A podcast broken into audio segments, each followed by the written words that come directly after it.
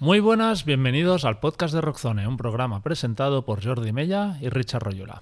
Hola Richard, ¿qué tal? Pues bien, ah, aquí estamos. Muy bien. ¿Has visto que ya empieza a haber jaleo con la salida de Jake Como era de esperar, ¿no? No, no era todo tan... Bueno, tampoco dijeron que fueran buenos términos, ¿no? Pero, pero bueno, se veía que, que no había sido una salida de mutuo acuerdo, ¿no? Eso Sí, sí. parecía. El otro día que hacíamos referencia a lo de Laura Jane de Against Me, ya, va- ya ha metido cucharada. Ah, ya ha metido ¿eh? Sí, cucharada Se ha puesto un tuit en plan justicia poética. Hostias. Y uno le ha contestado, "Eh, está muy mal, muy feo que te metas con Slipknot. Y la tía dice, no, no, si A mí Slipknot me da Slipknot igual". me cae muy bien, les respeto mucho. Digo, "Est- y decía, estoy segura que, que me están muy aliviados ahora mismo. O Joder. sea que ahí hay mala sangre, no, no perdona. No perdona, no perdona. No, y lo, lo que es la, la carta, bueno, lo- el comunicado, llamarle como quieras, se le ve muy sentido, o sea, muy jodido Sí, y sentido, pero bueno. Yo sin También he idea visto de ti. como ya reacciones de, bueno, la comunidad de baterías también. Sí. Tienes todo el futuro por delante. Bueno, un poco folletín todo. Sí, ¿Qué sí. decías?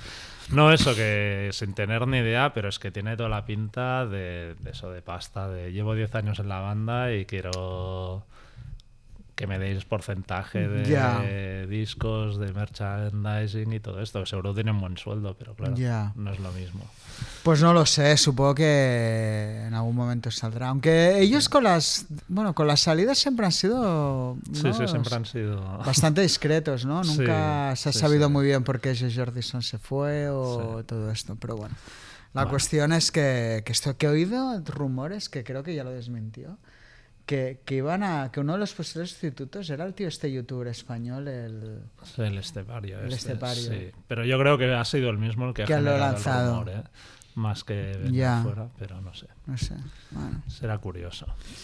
Muy bien. Pues nada, que ¿tienes alguna efeméride? Sí, eh, hemos traído algunas efemérides chulas. Pues mira, eh, un 18 de noviembre de hace 30 años, es decir, del año 93, Nirvana grababan su icónico Unplugged en New York para la MTV. Uno de los conciertos, de los Unplugged Sí, sí. más pues mejores y más icónicos que además pues con la muerte de Cobain se pues un poco todavía se hizo más importante. Ese mismo día, para hacer un poco paralelismo grunge, Eddie Vedder lo arrestaban en un bar de Nueva Orleans borracho por liarla, que era un poco esa época que se le fue de las manos. Sí. Siempre ha sido un poco borrachín, ¿no, Eddie Sí, Vedder? sí. La botella de vino nunca, Nunca ha falta. faltado. Yo recuerdo uno en Badalona que el tío iba ahí bastante, que lo hizo muy bien, pero iba bastante cocido. Pues eso, mientras unos creaban historia, el otro lo echaban de un bar. Luego, esta macho gracia, hace 20 años, un 18 de noviembre de 2003, moría Michael Kamen. Hostia. Que para mucha gente igual sabe quién es, pero hubo un momento que Michael Kamen se convirtió en un personaje omnipresente. Era un arreglista de orquesta. Y, yo creo que trabajó con Sí, todas con las bandas de rock. rock, De hecho, bueno, los de Metallica, el primero lo hizo él. Pero era cualquier arreglo de cuerda que hubiera. Sí, Aerosmith, Eh, Aerosmith, por supuesto. Adams, Todo ¿no? Dios Todo. era... Y recuerdo además en su momento que, que su muerte fue como big news porque es que era un tío que, que estaba muy metido en todo el mundo rock. Pues 20 años que, que murió. Luego el 20 de noviembre del 73, o sea, hace 50 años, una, una noticia también que me, me ha hecho mucha gracia, que Who empezaban en San Francisco su gira de cuadrofenia Ujú. y Kate Moon cogió tal taja que se ve que al empezar el bolo, nada más de empezar, se cayó y lo tuvieron que, que sacar. Pero lo fuerte es que hubo, cogieron un tío de 19 años del público, un tal Scott Calpin, y se tocó todo el bolo. Joder. O sea, me sí que parece, tiene mérito. ¿eh? eh, me parece brutal, ¿no? De, de que eso pudiera pasar. eh, Este, este, no sé si esto podría pasar hoy en día con una banda. Pues Hostia, un tío cuesta, se- cuesta de creer. Ya, cuesta un de tío creer, de- sí, se sí. toque todo. Bueno, en fin, y esto. Y el 21 de noviembre del, del 83, o sea, hace 40 años, Michael Jackson estrenaba Thriller, el videoclip. Hablando de cosas icónicas, pues seguramente el videoclip más icónico Sí, de la sí, historia, ¿no? Recuerdo, ¿no? Se estrenó en plan en el telediario ahí. Bueno, o- fue una noticia grande, claro. John Landis era la primera vez, yo creo que un director de cine pues se metía de tan de lleno en. Bueno, no sé, es de aquellas cosas. ¿Tú recuerdas la Sí, primera sí. vez? O sea, es que es inolvidable. Inolvidable. Ya. Totalmente. Inolvidable, inolvidable. Yo tengo una imagen y con esto acabo para no liar. Que recuerdo que una vez iba, estaba en un corte inglés en la sección de discos y lo pusieron. Era muy al poco haber salido. Yo era la segunda vez que lo veía. Y o sea, se paralizó la planta entera viendo un videoclip. O sea, eso que ves en películas y tal, pues pasaba. Ocurría, claro. sí, sí. No, no podías ver. y es difícil que vuelva a pasar. bueno, eso no volverá a pasar seguro. Así que 40 años de, de thriller de Michael Jackson. Y de discos, eh, un 15 de noviembre del 88, o sea, hace 35 años, salía Smash Trashes and Hits. Sé que es un disco como muy trascendente de Kiss, pero voy a soltar la bomba. Resulta que Smash Trashes and Hits es el disco de Kiss más vendido en Estados Unidos. No. O sea, la, la movida es que es algo que, que esto lo vi en su momento y el otro día cuando lo leí lo volví a investigar y es así. O sea, realmente Kiss, casi todos sus discos han sido discos de oro platino, pero no tienen grandes discos. O sea, Yes, no tiene el típico disco que vendió 6 millones de copias, ¿no? O sea, era una banda muy popular, pero no eran grandes vendedores de discos. Y de hecho, Destroyer es el único álbum junto con Smash, Trashes and Hits, que es como doble platino, pero fue a posteriori, o sea, bastante. De hecho, creo que fue hace 5 o 6 años que consiguió el doble platino Destroyer. Hostia. Un disco además un poco Un friki, ¿no? recopilatorio bastante Pobre, cagón, sí, sí. Porque, bueno, había dos temas nuevos, Les Put the X in Sex, que era malísima, la otra Sí, me sí. gustaba. Yo. Y luego había una versión de vez cantada por Eric Carr. Sí. Bueno, era, pues, eh, pero muy curioso. Joder. Así Pues que, Nunca lo hubiera que ahí lo dejo. El 16 de noviembre del 88, o sea, hace también 35, salía el segundo álbum de Death, Leprosy, un clásico del death metal. El 17 de noviembre del 98, 25 años ya de 100% Colombian de Fan Loving Criminals, un Ujú. disco con, con auténticos fanáticos. El mismo día que Americana de Offspring, el disco que, Anda. Que relanzó su carrera. El 18 de noviembre del 88, hace 35 años, Kings of Metal de Manowar.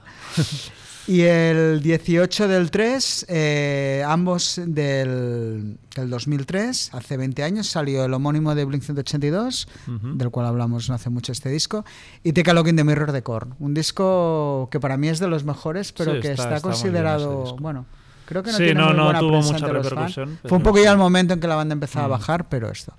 Así que, que estas son un poco efemérides y aniversarios de discos. Muy bien. Pues esta semana la tertulia va a estar dedicada a Muse, un grupo que genera bastantes opiniones encontradas. Y el motivo es que la banda inglesa publica este viernes, 17 de noviembre, una reedición especial de su tercer álbum, Absolution, para celebrar su 20 aniversario. Contaremos como invitados con Adrián Marva, cantante y guitarrista de Guioza, y Alfredo Rodríguez, responsable de la web musicaazul.com. Y como siempre, también haremos un repaso a algunas noticias destacadas de la semana, la agenda de conciertos, los charts y al final las recomendaciones de oído, visto y leído. Perfecto, pues empezamos. Empezamos.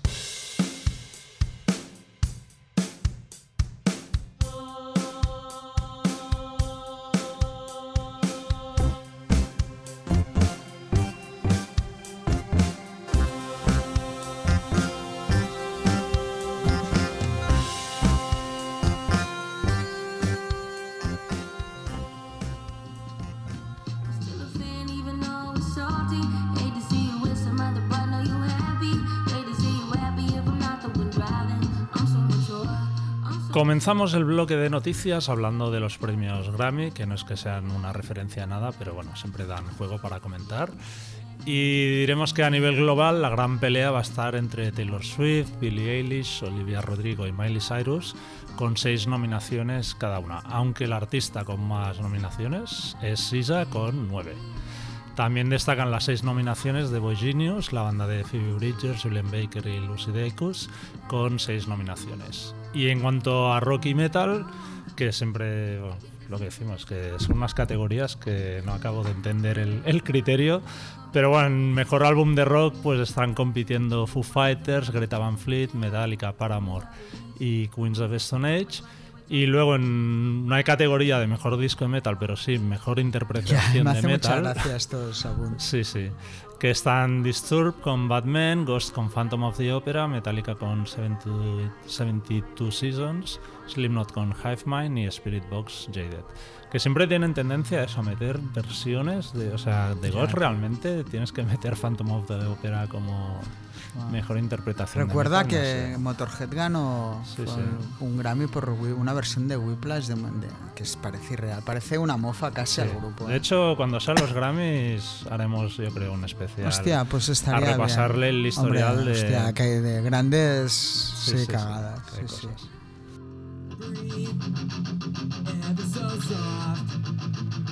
La segunda noticia tiene que ver con NoFX. El pasado lunes se ha confirmado que la banda californiana volverá a España dentro de su gira de despedida. La cita es el 14 de mayo en el Withing Center de Madrid y las entradas se ponen a la venta hoy miércoles en la web nofxfinaltour.es. Visto el éxito que tuvieron en mayo con sus tres conciertos en Barcelona, todo hace pensar que lo van a petar otra vez. Sí. Pues sí. La respuesta es sí.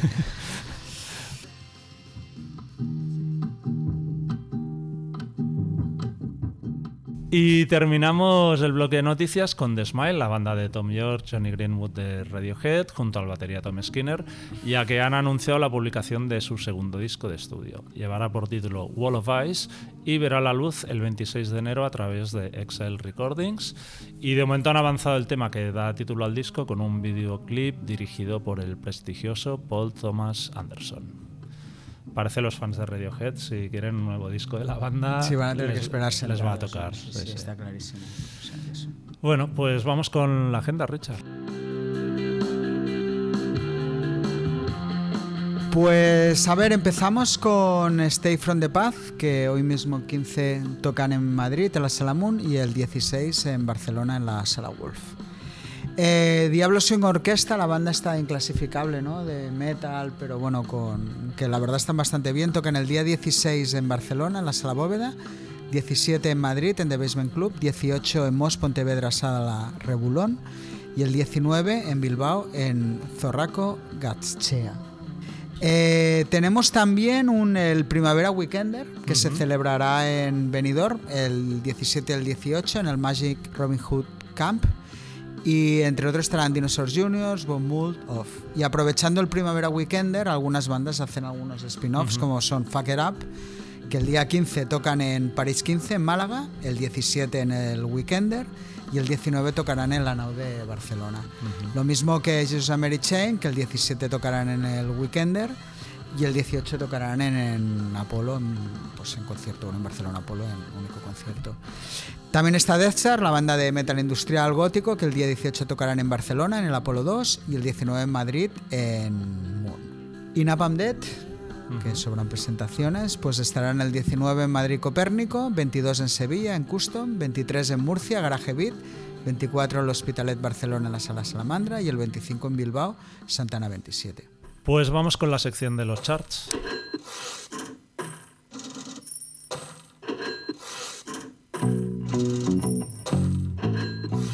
Pues antes de ir a las asistencias, eh, vamos a hablar, vamos a hacer un, un pequeño repaso a los 10 vídeos de rock y metal más vistos en YouTube esta semana, que la verdad es bastante curioso. En primer lugar estaba Tomens, que hablamos de sí, de que siguen ahí con Just Pretend, que acumula eh, 10 millones de visitas, 10 millones es el acumulado total. ¿eh? Luego en segundo lugar está Los de Linkin Park, que me parece flipante. Lo- el éxito lo cual demuestra la fuerza de la banda, con 68 millones eh, De de visualizaciones. visualizaciones acumuladas.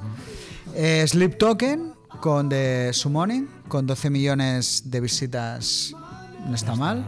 Y luego, de nuevo, ellos con Take Me Back to Eden con 5,8 millones de, de visitas. Grupo youtuber total. ¿eh? Hostia, total, total. ¿eh? Sí, sí.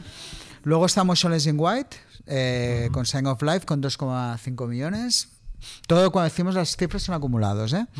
Sleep Token, de nuevo, con Alkaline, con 8,1 millones de, de- de- de visualizaciones. Motionless in White, de nuevo, con Werewolf, con 11 millones. Dautry, de- con, con Separate Way, Worlds Apart, que es la versión de Journey con, con Lizzie Hale ¿no? de, de, de Halstorm, con 6.4 millones.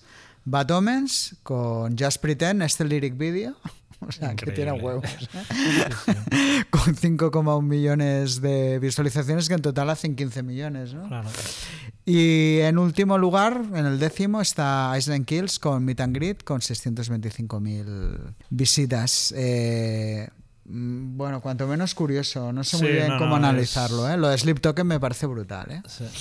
Es sí. como un poco Taylor Swift en rock y metal, ¿no? Algo, algo así. ¿Y de asistencia? Bueno, asistencias, hay un par de cosas que nos han llegado que además son dos grupos que veces nos preguntamos cómo les debe de ir, ¿no? Y son The Offspring y The Smashing Pumpkins. Eh, The Offspring están en una gira que yo creo que está maja con Sum 41 y Simple Plan. Y la verdad es que, bueno, eh, sí que es cierto que las cifras que tenemos son lo que se diría mercados secundarios un poco. Pero bueno, la más potente es en Tinley Park, en Illinois, en, con 26.000 personas. A mí me parece una Una barbaridad.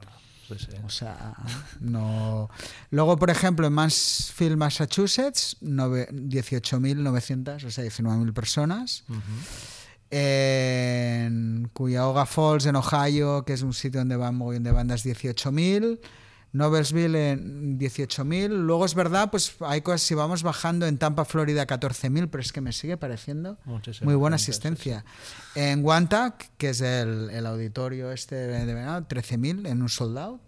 Ujú. Eh, o Austin, Texas, 12.000. O sea, Milwaukee 10.000 y Cincinnati 10.000, casi 11.000. Bueno, No, no, que, que le sigue yendo muy bien. le vamos. sigue yendo muy bien. Aparte, una banda que, todos sabemos que tampoco tiene un directo para echar No. cohetes, ¿no? Pero bueno. Ujú. Y luego Smashing Pumpkins, también una gira. Guiamos de alguna, de alguna cifra, pero tenemos La más. de Interpol y con la Interpol y. Rebel Sons, sí. Pero bueno, en, en algunas ciudades como Noblesville, eh, 17.000, que no está mal. En Toronto, 16.000. Holden, New Jersey, en el anfiteatro, 12.500. Tampa, Florida, 11.200. En Albuquerque, 12.100. Dallas, 10.400. Bueno, están ahí. The Offspring y Smashing Pumpkins un poco al mismo nivel, ¿no? Sí, yo creo que no, hombre. Eh, Offspring están por encima, ¿eh? Hostia, es que. Ya. Lo de Offspring, poca broma, ¿eh? O sea, meter ahí. Sí, Smashing Pumpkins al final para un grupo que tampoco tiene ya ningún tipo de, de presencia, yo creo que está, está de, de narices.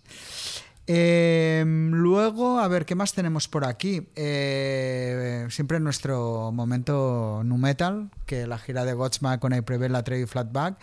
En Edmonton, 5100. Yo creo que Godsmack, sus Aspiran mejores días más, ¿no? empiezan a ir para abajo. Motionless in White con Ocket Loose en una ciudad llamada Caraópolis, que no, yo no la conozco No, personalmente. conozco.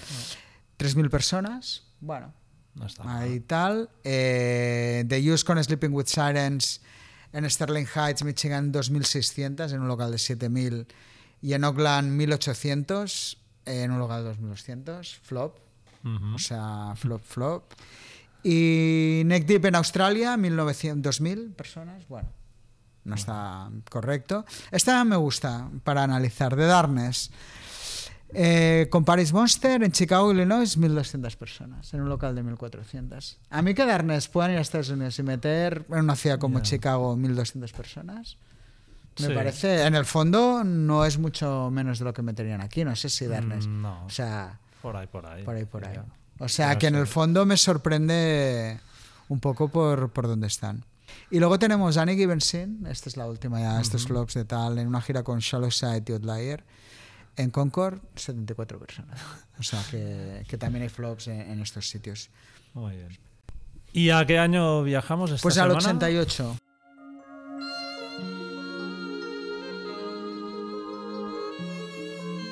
Básicamente para hablar del número uno en UK, Ujú. o sea, hace 35 años, que era First Time de Robin Beck. ¿Qué me dices a esto? Mm, no tenía ni idea que había sido número uno en Inglaterra. Este. Bueno, Eh, no sé si alguien se acuerda, ¿no? Fue una canción, bueno, Robin Beck One Hit Wonder de manual. Eh, el anuncio fue de Coca-Cola. Lo fuerte es que Robin Beck, eh, cuando sacó su primer álbum con este tema, que era no tenía mucho que ver, es una de las grandes obras maestras del, del hard rock melódico. Aquel disco que estaba Desmond Child, la quisieron lanzar a lo bestia. El disco creo que no funcionó porque estaba, yo creo, ya muy marcada por, por el hit este. Pero realmente, hostia, el disco aquel Travel of Nothing era una auténtica, una auténtica maravilla. La vimos una vez en directo. Sí. Yo, bueno, yo la he visto un par. Nos hicimos una foto con ella sí, sí, sí. y, y esto. Una gran As- noche. Una gran noche, una gran noche, es verdad. Todo de hits. Y esto pues era número uno en Inglaterra. Eh, en esas mismas fechas, eh, Bon Jovi lo eran con Bad Medicine en, en Estados Unidos, que no está mal. Para que no te olvides de que lo tienes en casa, en Australia y Alemania, Don't Worry Be Happy seguía dando, dando guerra. ¿Vale? ¿Tienes el disco? No, no sé si te lo pregunté. Supongo que está, no creo que lo llegara a tirar, pero tendría que buscarlo. Pues sí, bueno, sí. que sepas que Bobby McFerrin ahí fuerte. Muy bien. Y en España, eh, Glenn Medeiros. Ostras. Nothing gonna change my love for you. Fue, fue muy, muy hitazo. Muy en hitazo. Investigué en Glenn Medeiros y ahora es principal, principal en una escuela en Hawái. Él era de Hawái. Sí. Y tiene cara de, de principal. O sea, ¿sabes? Aquello, el principal Medeiros y tal. Y tiene una cara rara, ¿eh? Por eso de un poco de vicio secreto. ¿Sabes? Aquello que hay algo, dices... Medeiros ser, por las noches. Pero ahí está Tendría que haber un documental, ¿eh? De Glenn Hostia, de Glenn Medeiros. Sí, porque luego se intentó, investigué un momentillo, digo, hostia, a ver qué ha sido. Hizo un segundo disco que intentó, de hecho el single era un dueto, esto con Bobby Brown, que entonces lo petaba, intentando re- bueno, Sí, sí. modernizar el estilo, hacerlo, pero bueno, no pasó nada. Y sí, y el tío dejó la música y se hizo profe y ahí en Hawái. Sí, muchas carpetas forradas, ¿eh? De Glenn Medeiros. Bueno, Recuerdo en el era instituto. un guapetón y sí, sí, es que hubo un momento que era imposible Escapar De hecho, creo que hay la típica, lo que se hacía en aquella época, la típica versión en, En en castellano, en español, español, sí, sí, canta sí, en español. Así que Glenn Medeiros lo estaba petando en España hace 35 años. Y como película está Los fantasmas atacan al jefe, una comedia, bueno, muy de aquella época, de protagonizada por Bill Murray. Que bueno, a mí este tipo de comedias me gustan mucho, así que me sorprende lo, lo populares que eran, ¿eh? O sea, que una pelea así fuera número uno, pero bueno, me imagino que en aquella época era, era lo que había. Muy bien. Pues vamos ya con la tertulia.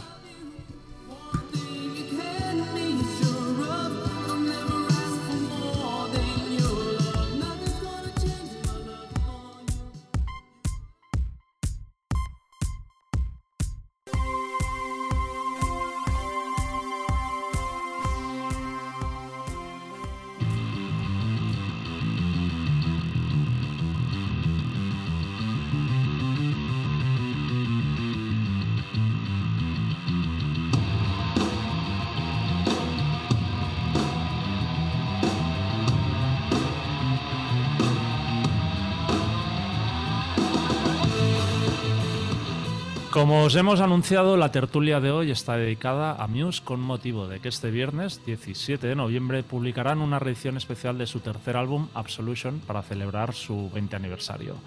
Con este disco, el trío inglés formado por el cantante y guitarrista Matt Bellamy, el bajista Chris Wolstenholme y el batería Dominic Howard se consagraron como una de las bandas británicas de rock más importantes de este siglo. Para hablar sobre Muse, hoy nos acompaña aquí en la redacción Adrián Marva, cantante y guitarrista de la banda Guioza. Hola Adrián. Hola, ¿qué tal? ¿Cómo estamos? Muy bien. Y también hemos invitado a Alfredo Rodríguez, responsable de la web musicazul.com. Hola Alfredo. Hola, ¿qué tal? Buenas tardes, ¿cómo estáis? Muy bien. Muy bien, pues nada, eh, gracias a los dos por estar aquí. Y para empezar, ¿recordáis el momento en que fuisteis conscien- conscientes de la existencia de Muse? ¿Y qué es lo que os llamó la atención del grupo en un primer momento? Adrián. Pues yo me acuerdo que yo de- debía tener 12 años o por ahí, mi tío siempre me enseñaba mucha música. Slipknot, Sepultura, grupos de todo así, cañeros, y un día me enseñó, me acuerdo eso, un grupo que me dijo, mira, mira, mira este chico que cómo canta de agudo y cómo pone, es como una mezcla de música clásica con rock. Y a mí siempre me ha gustado mucho la música clásica, y claro, para mí me pareció, wow, tiene rock, tiene clásico, y me flipó. O sea, me encantó. Y a partir de ese momento, bueno, creo recordar que me costó como un año y pico para acabar de tal y no sé que encontré un vídeo en YouTube o algo, no sé si existía YouTube en ese momento, bueno, encontré un vídeo por ahí y ahí me enganché del todo. ¿Y con Sí, qué sí. disco más o menos? ¿En qué etapa estaba? La etapa era justo entre, era entre el Absolution y el Black Holes. Sí, sí. Sí, el Black, Hole- el Black Holes aún no existía, es verdad. Los pillé justo que iban a sacar el, el este. Sí, sí, sí, totalmente. 2004 o 2005, no me acuerdo. Muy bien. ¿Tú, Alfredo? Pues yo los descubrí eh, por un vídeo en NTV2, porque por aquella época estaba enganchadísimo a NTV2, estaban todo el día poniendo videoclips, eh, pues de mogollón de grupos del rollo rock alternativo, así, pues mu- muchos grupos eh, de rock británico, y los descubrí ahí. Lo único que no me compré el disco, eh, y- ah, pero sí recuerdo que lo alquilé por aquella época, se alquilaban CDs, una cosa que ahora ya no se hace. Eh, había una tienda de alquiler de CDs cerca de mi casa y lo alquilé y me lo copié. Y ahí empezó La Que Aventura. era el, pri- primero. El primer disco, sí. Ya ves. Luego ya el, segu- el segundo sí lo compré el original ya. Pero el primero lo copié en un CDR ahí. Pues como se hacía antiguamente con las cintas, lo único que con un, con un CD, con el típico verbatim de estos. Sí, sí. Y me lo, me lo quemé y, y empecé a escucharlo por aquel entonces. ¿Y, y qué es lo que te llamó la atención? Pues sobre todo las guitarras, el rollo pues, pues que me gustaban ese tipo de grupos de pues así rock alternativo que lo llaman y de escucharlo tantas veces en, en NTV2 es que- es que estaba todo el día, o sea, si veía el día, yo qué sé, 30 vídeos, lo ponían, yo qué sé, 8 o 10 veces, o sea, estaba todo el día continuamente sonando Muse y, y la verdad que me gustaron bastante, fue como, hostias, ¿estos quiénes son? ¿De dónde salen? Y luego ya pues al poco tiempo empecé a ver que estaban, pues sobre todo en Reino Unido en todas partes, aquí todavía no habían llegado Ujú. eh, pues ni el directo, ni, ni los discos, ni nada, empezaron un pelín más tarde. ¿Tú, Jordi? Yo los descubrí con, con el primer disco también, un poco lo que dice Alfredo, es que hubo un momento, o sea, ya con el primero, que es que empe- empezaron a estar a- en todos lados. Reconozco que a mí al principio me dieron un poco el pereza, el rollo este... Los veía como un intento de ser un poco Radiohead, pero Sí. un poco Jeff Buckley, ¿no? La manera de Sí, cantar. Totalmente. Y me cargaban un poco. Quizás lo que decía Adrián del rollo clásico me echaba un poco para atrás. Pero sí que es verdad que con el, con el segundo disco, que era un poco más pop, podríamos decir, o tenía como hits igual más, Sí, menos más directos, sí, menos más, un- más un sello ya, un sonido Sí. más personal quizás. Ahí ya, ya me metí bastante y aparte, bueno, en, en esa época que, que hacíamos Rock Sound, la revista, pues ya empezamos a entrevistarles, a irles a ver en directo y bueno. Sin ser uno de mis grupos favoritos, sí que es uno de los grupos que, que he ido siguiendo toda, toda su carrera, que no sé si es tu caso, Richard. Bueno, eh, ya lo dejo claro de salida, no tengo ni puta idea de Muse. No, no, es que es una banda que nunca he conectado, no les tengo manía ni nada, simplemente que, que hay grupos pues que no conectas. De hecho, en general, estaba antes repasando fechas. Igual no es todo en el mismo momento, pero sí que hubo un momento pues de bandas como Placebo, incluso Coldplay Ujú. cuando salieron, ¿no? Ese punto de bandas de inglesas de, de rock que es que nunca me llamaron la atención Placebo, que creo que son un pelín anteriores, Ujú, pero tampoco.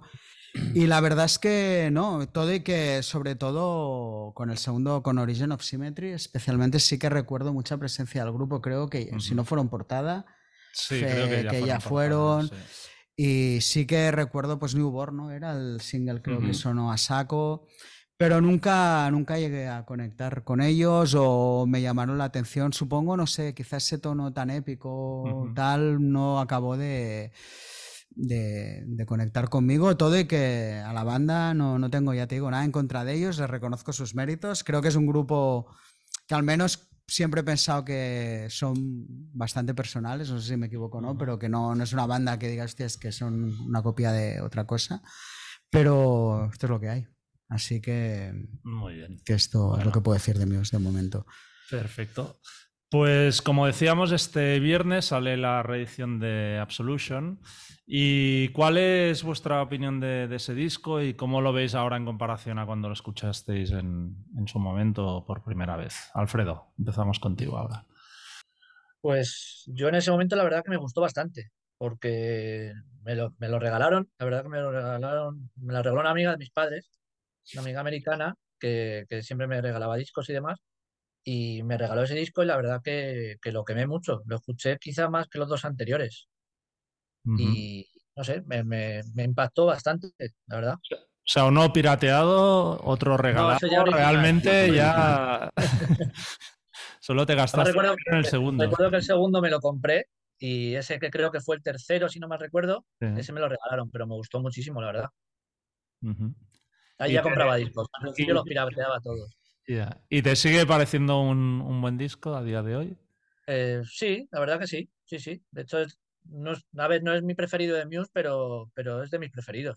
Ujú. La verdad que sí. ¿Tú, Adrián, sobre Sí, claro, yo pillé, como pillé la época más Black Holes, pero sí, como los he escuchado un montón de veces, sí, para mí la Absolution me gustó mucho y me sigue gustando. O sea, a nivel de producción, claro, en esa época, claro, había pocos vídeos y tal, pero poco a poco con el tiempo salieron vídeos en YouTube de cómo grabaron y claro, me, encan- me encantaba ver cómo los procesos, meter pianos, cómo grabaron una piscina, unos, bon- unos bombos, no sé, cosas muy frikis, no sé. Y a día de hoy me, sigue gustando. De, hecho, hace poco creo que me puse. Digo, "Ah, voy a escuchar otra vez un poco de Muse, porque ya hace tiempo que no. Porque el último que han sacado pues me acaba de gustar, pero. Bueno, me he adelantado, pero. pero sí, sí, y suena muy bien. O sea, es como. Es un sonido diferente. O sea, notas que suena diferente que ahora. Ahora está como todo. La música de hoy en día está como súper producida, toda. Muse también en esa época, pero sonaba un sonido diferente, más 2000, no sé cómo decirlo. Sí. No sé, es un color. Bueno, ahora han sacado, de hecho, un.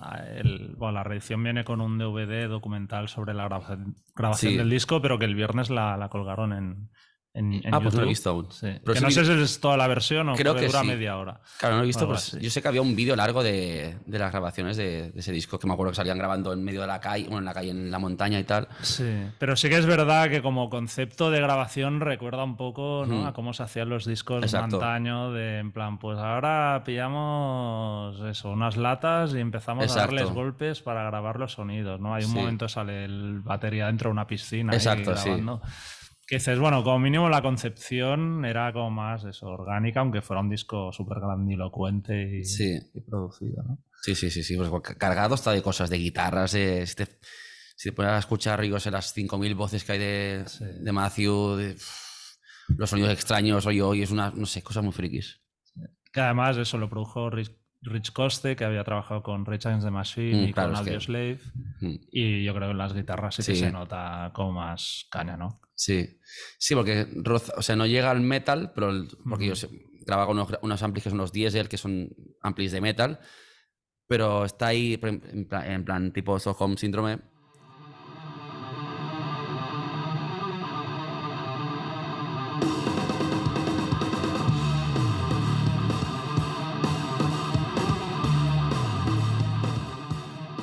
Tiene ese rollo super metalero. De hecho, me acuerdo que bueno, vi un vídeo que los Dream Theater tocaban en directo a veces la- una cover de, de Muse. Es en plan, hostia, qué friki.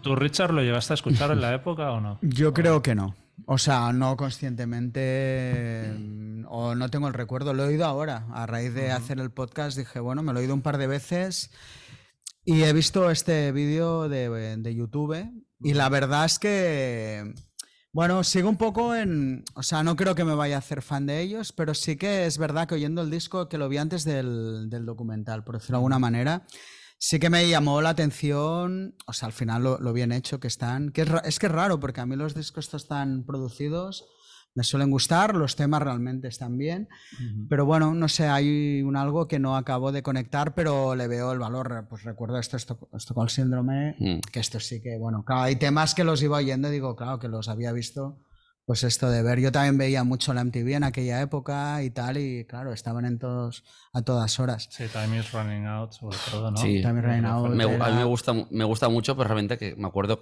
me pilló a mí de pequeño, pues me suena eso de ver en... ¿Qué, qué programa era en, en catalán? Flash TV, cuando hacían música así, plan, que ven a los indies. Sí. El programa, el programa que ven a los indies y la ponían todo el rato y "Va, está guay, pero ya está, ¿sabes? que es lo que dices, ¿no? Todo, cuando oyes el disco, hay como una sensación de artificialidad, ¿no? Suena todo como muy, creo que es la producción en sí, ¿no? Que es como... Pero por otro lado, cuando ves cómo lo grabaron, dices, bueno, es que es verdad, es un disco hecho muy a la vieja usanza de no utilizar samplers o, o intentar hacerlo todo lo más orgánico posible para conseguir un disco que no suena precisamente orgánico, ¿no? Y imagino que ahí está un poco el mérito de, de la banda y por lo que luego hablaremos, ¿no? Del por qué han triunfado. Pero bueno, más allá de esto, creo que es un buen disco. Pero bueno, no para mí, no sé. gusta, Al no final, sobre los gustos a veces no sí. puedes hacer nada. ¿O ¿Se os hace raro por eso que ha- haga ya 20 años de ese disco o, o no? O sea, ¿os ¿lo veis como un disco muy lejano o Claro, yo por mi edad, no sé. tú sí, no? O sea, lo lejano, pues, no, o sea, me suena, es que es lo que he dicho antes, me suena la- al sonido más de los 2000, ¿no? Ujú. No sé cómo decir, es que no puedo explicarlo bien. como- no sé, pero lo escucho ahora, o sea, lo escucho ahora y digo, hostia, pues podría ser un grupo. A ver, mi, mi propia banda Guioza, hay muchas cosas de Muse y yo, pues. Sí, no sé. No lo veo tan viejo, quizás, pero porque me gusta este rollo, ¿no? Ujú. Aunque no lo escuche ya actualmente. ¿Tú, Alfredo? Como... Yo sí, yo, yo he flipado porque no pensaba que habían pasado tantos años. De hecho, he, he ido a echar mano de, de fotos de los primeros conciertos que, que los hice fotos y de las entradas de los primeros conciertos y ha sido como, hostias, eh, ha pasado media vida. y no, no pensaba que había pasado tanto tiempo, la verdad. Y me sí. sorprende que haya pasado tan rápido. O sea, mm, para mí es como si hubiesen pasado 10 años y es el doble de años. Ya Sí, me ha sorprendido, la verdad. Y, y me ha sorprendido que sigan ahí. Sí, y los tres juntos. Sí, sí. Tú, También. Jordi, de todas maneras, ¿cuál es tu Y percepción Absolution, de cuando salió y sí, de ahora? O sea, realmente, eh, ya te digo, del primero no era muy fan, el segundo ya me empezó a gustar bastante y con este disco es el que con el de verdad conecté y dije, hostia, Muse mola mucho. Hmm. Y me parece eso, tenía la combinación de cosas raras pero a la vez hitazos, me gustaba el sonido del disco, también eso, los pude ver en, en directo y me parecieron la, la bomba. Y bueno, o sea, superando las expectativas que, que Mm. tenía. Aparte fue, fue la época como que el grupo empezó a crecer de verdad en, en Estados Unidos y dije, ostras, pues sí que es una banda que puede salirse igual de, de eso, del típico grupo que es un hype en Inglaterra, pero luego Mm. solo queda allí, ¿no? Sino que realmente es, ex- no sé, con este disco se consagraron eso en Europa y, y en Estados Unidos ya empezaron a, a meter mucha gente y a vender y Mm, tal. Y aparte de defender el disco, claro, con tantas cosas que ponen en el disco, tú lo sigues en directo en Muse y dices, wow. ¿sabes? Bueno, hoy, hoy en día es más fácil con temas amplios y tal, ¿no? Pero no estuve en el concierto ese de Absolution, pero imagino que debía ser la, la rehostia. Sí, sí, sí. Tú a nivel eso de, de guitarra, ¿cuán- ¿cuál fue la primera canción que, que aprendiste a tocar de, de Hostia. Muse y gracioso te esto. costó mucho? Bueno, en plan rollo, ¿qué hace esta gente, no? Bueno, hay riffs que son muy, hostia, ha cogido aquí Tom Morello, ha cogido Tom Morello y ha dicho, venga, va, te voy a sacar guitarritas, ¿no? Pero creo que a lo mejor Plugin Baby, porque Ujú. tiriririri, es como, es como divertido.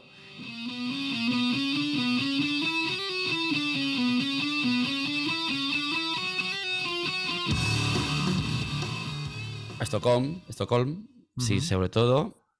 Y no sé si. Esto, eh, no sé. Out- no, Out no, porque tiene una guitarra un momento.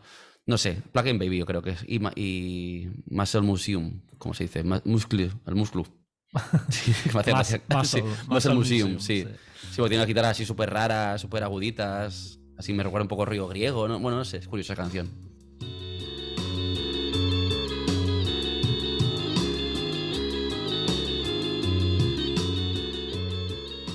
Tú has adelantado algo de cuando los oíste así la primera vez, ¿no? Que te llamó la atención, Adrián, un poco, ¿no? Que era como una banda de rock, Sí. pero con una influencia de la música clásica. Ujú. Hemos hablado de que en algunos momentos pues rozan el metal en las Sí. guitarras.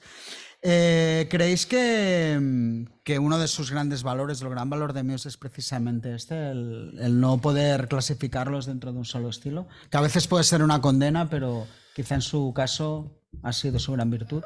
Puede ser, a mí me encanta. O sea, yo no, no sé, porque tengo muchas influencias y cosas, ¿no? Pero me imagino con ellos, rollo, pues vamos a hacer esto porque nos gusta Racing the Machine, nos gusta la caña, pero también somos ultra fan, bueno, hablo como si, Matt Bellevin básicamente, soy mega fan de- del piano clásico, de la música clásica, de Rachmaninoff, eh, no sé, Mozart, Beethoven, yo que sé, todos estos.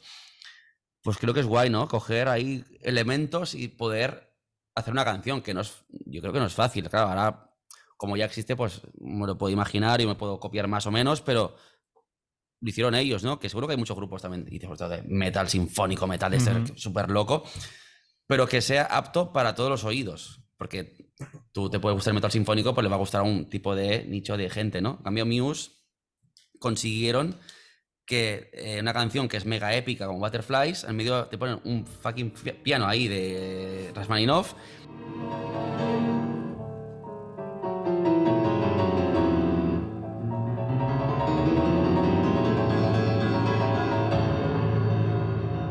y te lo meten como. No sé si fue un single. No, fue un single esa canción. Pues no lo recuerdo, No la lo sé. verdad. Creo que es. Bueno, no lo sé. Lo sé, por lo digo por Spotify, que hay los, los singles, ¿no? Pues, o sea, te la meten ahí, te la cuelan y a la gente le encanta, ¿no? No sé, es como, ole tú. No sé, coger. O el segundo disco, Space Dementia, que es que es todo piano, batería, bajo y 50.000 samples y voces extras, ¿no? Pero guitarras creo que no hay, solo al final de todo, creo, ¿no? Es como, ole, no sé. Es mezclarlo, probarlo y tener suerte también, obviamente, ¿no?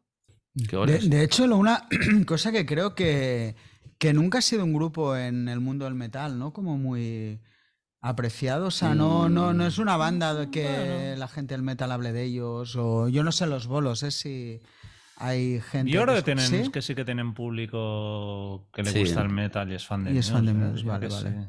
Sí, no sé. Alfredo, ¿tú qué has de decir del tema estilístico de Muse? Yo iba, ahora que has comentado eso, yo iba a decir justamente que, que los, mis amigos y conocidos que les gusta el heavy y el rock y la música más dura, eh, generalmente no les gusta Muse. Pero en cambio a, a los que les gusta música más blandita y más, más tranquila, el pop y, y un poco el rock, eh, no les gusta tampoco porque los ven demasiado cañeros. O sea, es un poco raro. Sí. Quedan ahí como, para los heavies es muy blando y para los que no les gusta el rock eh, son muy duros. O sea, Sí. es- no sé, quedan ahí en un término ahí que quizás es por eso por lo que dicen que es rock alternativo, pero para unos es muy duro y para otros muy blando. Es lo que siempre me ha sorprendido. Pero wow, fans tienen un montón, o sea que Sí, no, una patada. a alguien le deben gustar, ¿no? Por ahí. Claro, claro. Sí. ¿Tú, Jordi, qué has de decir a esto? Yo en parte los veo por la mezcla esta de, de estilos y, a ver, sobre todo por los coros y muchas cosas, un poco una actualización de, de lo que serían Queen en, en Sí. los 70 o en los 80.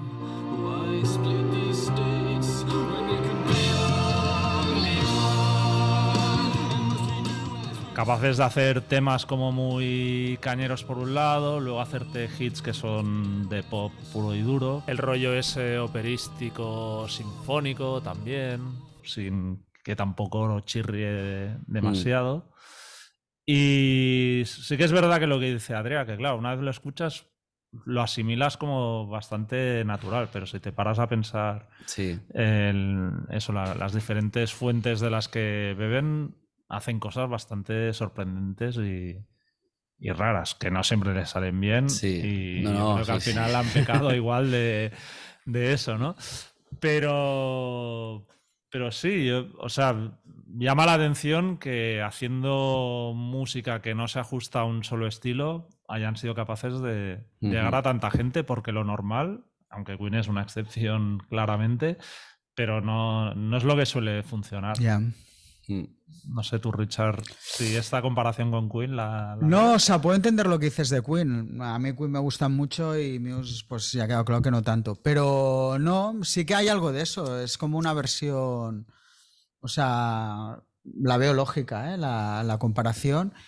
Y bueno, al final es que no sé, el tema este de. O sea, a mí luego creo que saldrá y no quiero. A mí en el fondo me sorprende que este grupo sea tan grande, ¿eh? O sea, realmente. Pero sí que creo que al final es porque cuando, sobre todo yendo a Absolution, ¿eh? que es el que un poco puedo opinar más, hay un elemento de pop, de canciones pop, súper, que al final lo, lo manda, al menos en Absolution, al final es lo que marca el disco, ¿no? Luego está los arreglos, las miles de historias Sí. que utilizan, pero que al final es la típica canción que con una guitarra acústica la mayoría las puedes tocar, ¿no? Sí, exacto. No es una banda que tampoco se le ha ido de la mano a hacer grandes desarrollos. O sea, que al final sí que es un grupo centrado sobre todo en, en la canción más allá de, de cómo luego las hayan vestido, ¿no? Que, que sí que hay un punto. Pero bueno, al final Queen no dejaba de ser eso también, así que. sí. No, aparte yo recuerdo en, en la época esa que pinchábamos con, con Alex en Freestyle y ya empezamos con el segundo disco a meter temas, pero sobre todo con Absolution, Time is Running Out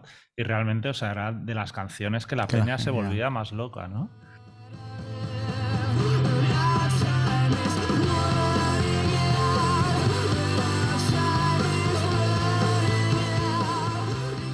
Y luego igual en esa época que ibas a Razmataz y ponían todavía indie, rock y así por las noches. Y también era un tema que, Sí. o sea, funcionó como muy bien, yo creo, a nivel de clubs, que la gente Sí. casi sin pensarlo... Sí, aún la ponen en Sidecar. Sí, Eso sí, la alguna vez. Sidecar. Eso, lo que está claro que los discos suenan como un cañón. Y eso a la hora de los clubs se nota mucho, ¿no? Cuando tú estás en un club y de repente te suena un tema que mola, pero que además suena Sí. y tal, que no siempre pasa, ¿eh? Eh, Sí. O pasaba por lo que recuerdo. Sí que es cierto que, que eso Muse lo, lo tienen, ¿no? Y ahora, además, de hecho, que lo has dicho, bueno, ahora que fue, que se ha hecho un documental de lo que es de la SACO, que es la, Ujú. la gran, el gran club de baile que ha habido aquí en Barcelona, sí que se habla un poco de eso, ¿no? De, de que al final, claro, mucha gente, Alfredo lo ha dicho, los la- el acceso a la música no era... La gente iba a los sitios a escuchar música y creo que en ese contexto los singles de Muse funcionan, estoy seguro, súper bien, ¿no? O sea, probablemente yo era el primero que me dejaba llevar, ¿eh? Cuando estás ahí. Y esto, ¿no? Porque es verdad que hay un punto de, de que es que los discos suenan muy, muy bien y, y bueno, tienen estribillos y en, en un club cuando ya has bebido algo, la épica esa va- funciona sí, muy funciona. bien, es verdad, Sí, ¿no? sí, sí, sí. O sea, cuando puedes levantar la mano y cantar el estribillo y todo eso, bueno, esas cosas cuentan. sí, sí. cuentan Alfredo, ¿en la noche madrileña sonaban Muse o no? Yo es que iba, iba más a garitos de metal. No, no, no solían pinchar mucho Muse, la verdad. Yo, los que yo iba pinchaban System Down, Pantera, Deftones y todo ese Buah. rollo. Claro, es que nosotros No. poníamos eso, pero también poníamos Slipknot o System, sí, bueno. Slipknot, Muse Claro, Slipknot, todo todo mezclado rollo. y pero Muse no, funcionaba, ¿eh?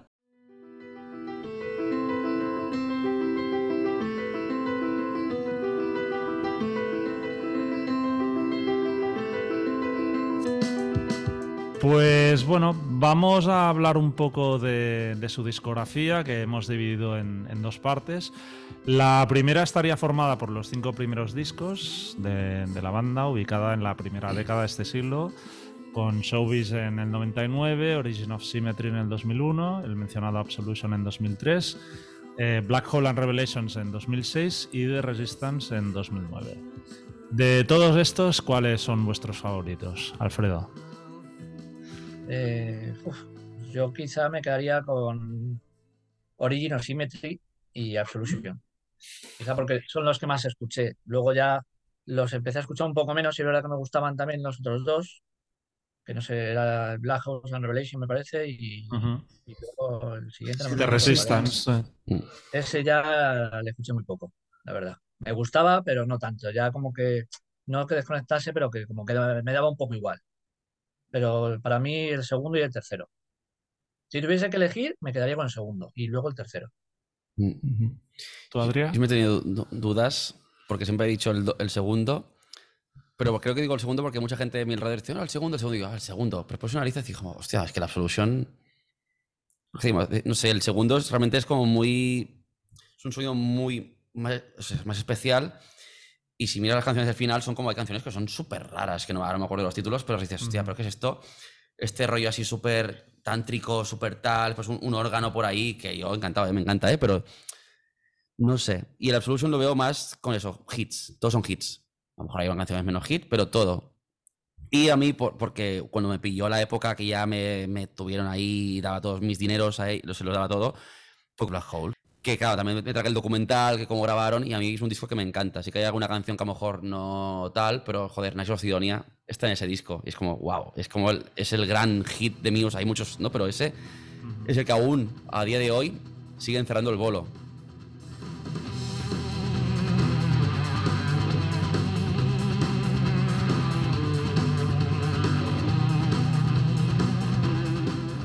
Y la gente se vuelve loca. Yo me acuerdo, bueno, fui cuando fui a Wembley, fue eso una fucking locura. Nacho Sidonia, o sea, una locura. Luego nos cuentas más de... Sí. Así que no sé, yo diría para mí el tercero, el segundo y, y el, Black, y el Black Hole, sí, claro. Muy bien. Eh, yo de estos sí destacaría, bueno, Absolution quizá es mi, mi favorito, al mismo nivel Origin of Symmetry y Black Hole and Revelations. El primero es un disco eso que sigue sin, lo encuentro un poco soso, la verdad. Sí. No, no me acaba de tal. Y el Resistance, en su momento, bueno, no, no me desagradó. ¿eh? Aparte, fuimos a entrevistarles a, a Londres con ese disco, si no recuerdo mal. Y bueno, es un, es un disco, yo lo veo arriesgado en cierta manera, Sí. porque sí que tiene alguna canción pop, pero también se les va la olla a mala manera en algún momento. Y eso, no es un disco que... Creo que ahí empezó ya un poco, para mi gusto, el. Es como la, Sí. la- la frontera entre el bien y el mal. Yo, ¿no? me- yo me acuerdo que cuando salió el Resistance, eh, salían los, como, tenías como en, no sé, en Amazon, en Amazon, no, en Amazon, no, ¿cómo se dice? Eh, Apple, no sé, había Apple Music, no sé cuántos. Tenías como 30 segundos de cada canción y me acuerdo que podías escucharlos y escuchaba cosas en plan río, guau, ¿qué- ¿cómo puede ser esto que han hecho Muse? Guau, guau, guau, esto es muy heavy, no, no, se han vendido, se han vendido. Y cuando sacaron el CD, me lo comí así y me encantó. O sea, me compré la edición limitada, que hay como 7.000 copias en el mundo o algo así, con Ostras.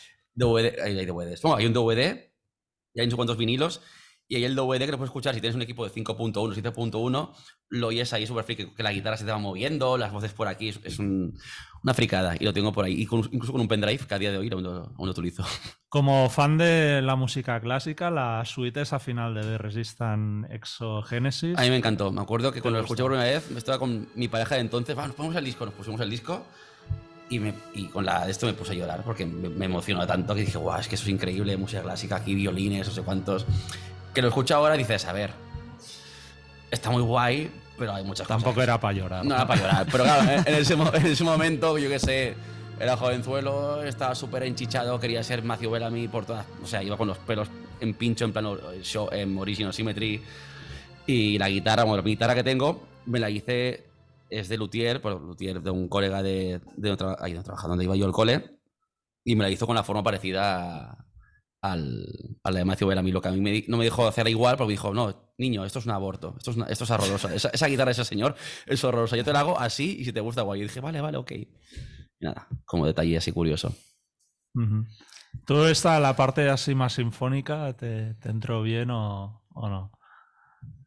Alfredo, Mm, La verdad que, la verdad que no mucho.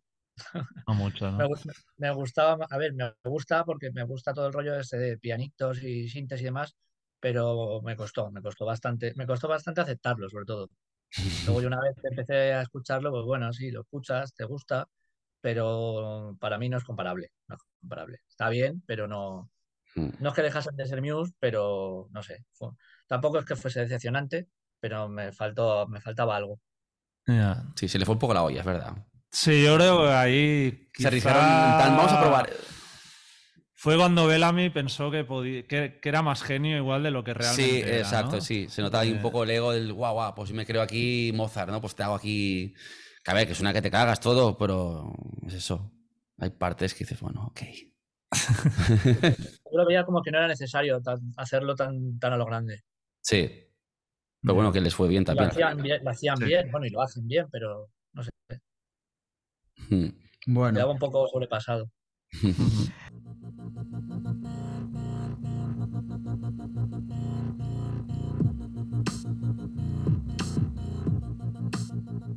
Bueno, entramos en la segunda etapa que ya se está intuyendo que no, no despierta grandes simpatías, que, que es- está formada por discos como The Second Law del 2012, Drones del 2015, Simulation Theory del 2018 y Will of the People del 2022. Discos que han tenido mucha menos repercusión crítica, pero curiosamente la banda ha ido todavía creciendo, como mínimo han mantenido ese estatus de, de banda grande. En general, ¿qué, qué os parece esta etapa? ¿Salváis algo? Sí, ¿Os gusta sí. algún disco? Yo como persona que graba y, produ- y produzco grupos y tal, para mí el de Second Law es el disco que suena mejor de todos, de todos, de todos, de todos, de, de Muse, es el que mejor suena. Porque lo hace el Chris Lord, eh, bueno, un Sí, tío que mezcla Chris que Lord. cada canción pues cobra 10.000 pavos. Eh, suena que se bueno, es increíble. Yo con, con Guioza, cuando estamos de viaje, siempre, siempre tiene que caer una canción de ese disco, porque es que suena que te cagas. El bombo, todo, la caja, la reverb, es como wow. Que tienen canciones guays, bueno, Suprema sí me encanta, porque. Pero por favor me encanta porque suena muy bien. A lo mejor en otro disco pues he dicho, ¿pero qué hacen? Este riff tan Tom Morello.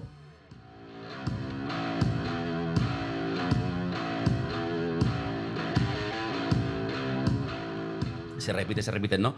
Survival es como un. Cogemos a Queen y hacemos Muse, ¿no?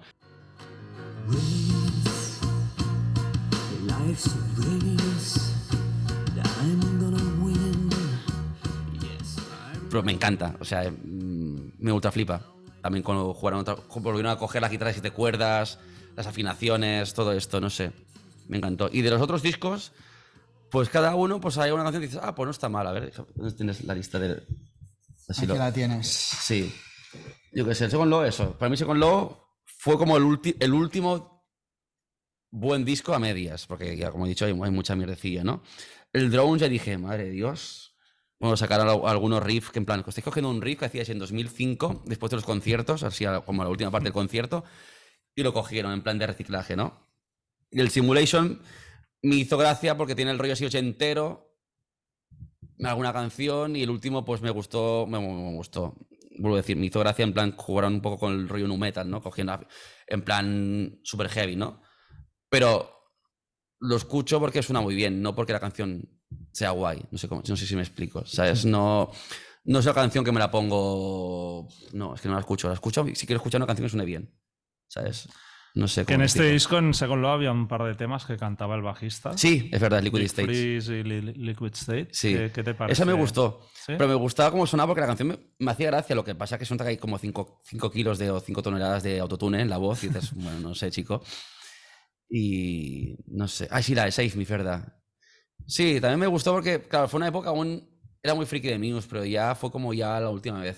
la- de lo último. No sé. Que ojo, si vuelven a abrir por Barcelona, pues los iré a ver, ¿eh? Pero. Alfredo, ¿qué has de decir de esta segunda etapa de la, de la banda? Yo es que creo que es para los muy fans del grupo, no sé.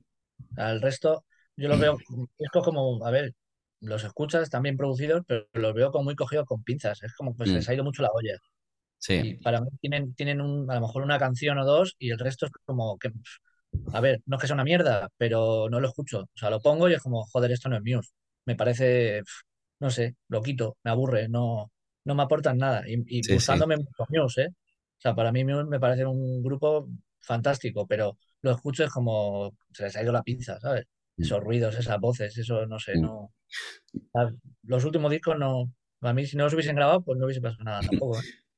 Yo creo que es como para otros fans, porque yo creo que los fans, los Sí, true fans, también, los que ¿eh? estamos hablando aquí, yo creo, eh, es en plan, ok, como decimos, alguna canción está guay, pero yo creo que quisieron llegar más, ¿no? Es el ego, ¿no? El que- creerse que somos un grupo de estadios, que lo son, y intentaron pues ya jugar con el cambio de acordes más típicos para intentar enganchar un target de peña que no habían conseguido antes, ¿no? Es en plan, vamos a intentar querer que a todo el mundo le guste. Pero cuando quieres hacer esto, a veces la cagas. A veces o siempre, ¿no? Eh, y yo creo que es eso. Que es- han sido unos discos más para atraer a, a los nu- nuevos fans. Y cuando se ponen en plan Queen, pues en plan, mira, mira, que aún hacemos cosas así un poco con Rift, Morello, Queen. Y es como, no, no, te estás copiando a ti mismo. Para mí el último disco es una copia de la copia de la copia de ellos mismos. Y cagas un poco... ah. Me cansa, ¿no? Sí. ¿Tú, Sí. Jordi? Sí, ahí, bueno, ya he dicho antes, para mí empieza bastante declive, aunque siempre hay algunas canciones que, que Mm. se pueden salvar, pero sobre todo, o sea, a mí se me han hecho muy cansinos, aparte musicalmente, el rollo este con- conceptual que han querido dar a Sí. cada, cada disco, de, no sé, y un Las poco... revoluciones y cosas. Sí, y, y siempre dándole vueltas al, al mismo rollo, las teorías conspirativas y... O sea, no sé, el último disco, por ejemplo, el de Will of the People, ¿no? De, Que es un disco ahí que graban durante el confinamiento y tiene como un mensaje de ir contra el gobierno y tal. Dices, pero a ver, es que vosotros sois la banda menos rebelde que, que pueda Sí, sí. existir, ¿no? Y no sé, me, parece como se quedan siempre en la superficie, cuando intentan ir de profundo, se quedan mucho siempre en la superficie de, Sí. de todos los temas, ¿no? Y musicalmente eso, o sea, o sea, es como un empacho al final. Mm. Eh, tampoco no sé muy bien por dónde podrían haber tirado para no caer Es en complicado. eso, porque claro, es una banda que siempre es de la filosofía de más es mejor, ¿no? Y cada Mm. vez sumar más cosas y tal. También creo cuando han intentado, pues eso, dejar un poco de lado las guitarras y hacer rollo con más sintes y tal, tampoco les ha acabado de, Mm. de salir bien. Y, y sobre todo para mí la, gran decepción fue Drones, que, que era un disco que producía Mood Lang, Sí. que es uno de mis productores favoritos, que ha trabajado con, con Def Leppard y tal, y me esperaba, pensé, hostia, esta combinación podría funcionar, ¿no? De un grupo y un productor muy obsesionados con el perfeccionismo, el estudio y tal. Y, o sea, me pareció horrible. Pero, Sí, sí, sí, sí. pero empezando por la producción, Es que no que re- sobre todo los temas son, No, re- no recuerdo ninguna son canción. muy Sí, malos, no son muy malos. Solo la de Psycho, que es la que he dicho antes, que es una copia de una cosa que hacían ellos hace años.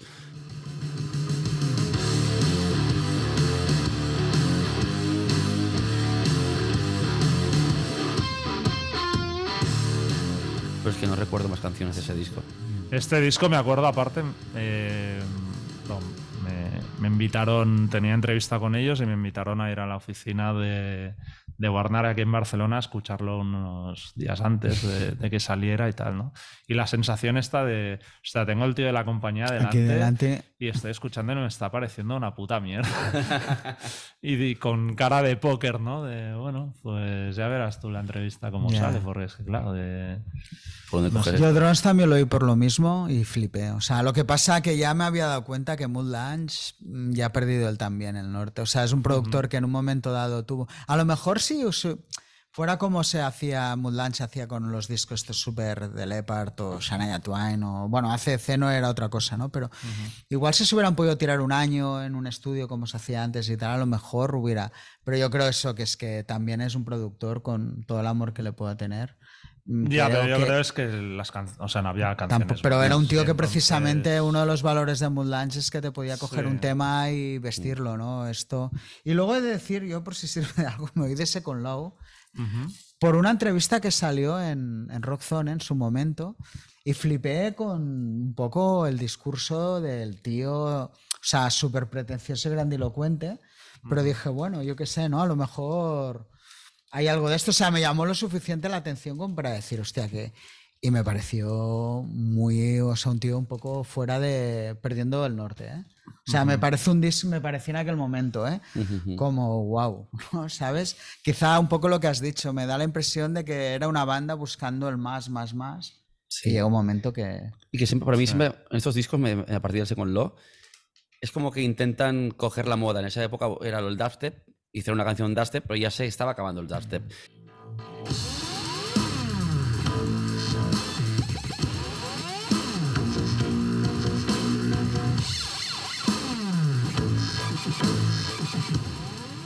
Hicieron el Simulation Theory por todo rollo eh, Netflix, eh, Stranger Things. Vamos a llegar rollo ochentero. Y ya lo sacaron, pero es que ya está pasando de moda. Es como que siempre van un poco atrás, ¿no?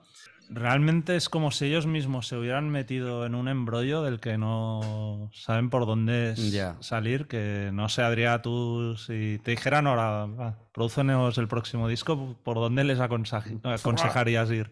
De, dejad de copiaros a Queen, dejad de copiaros a vosotros mismos, dejad... Copiata guiosa. sí.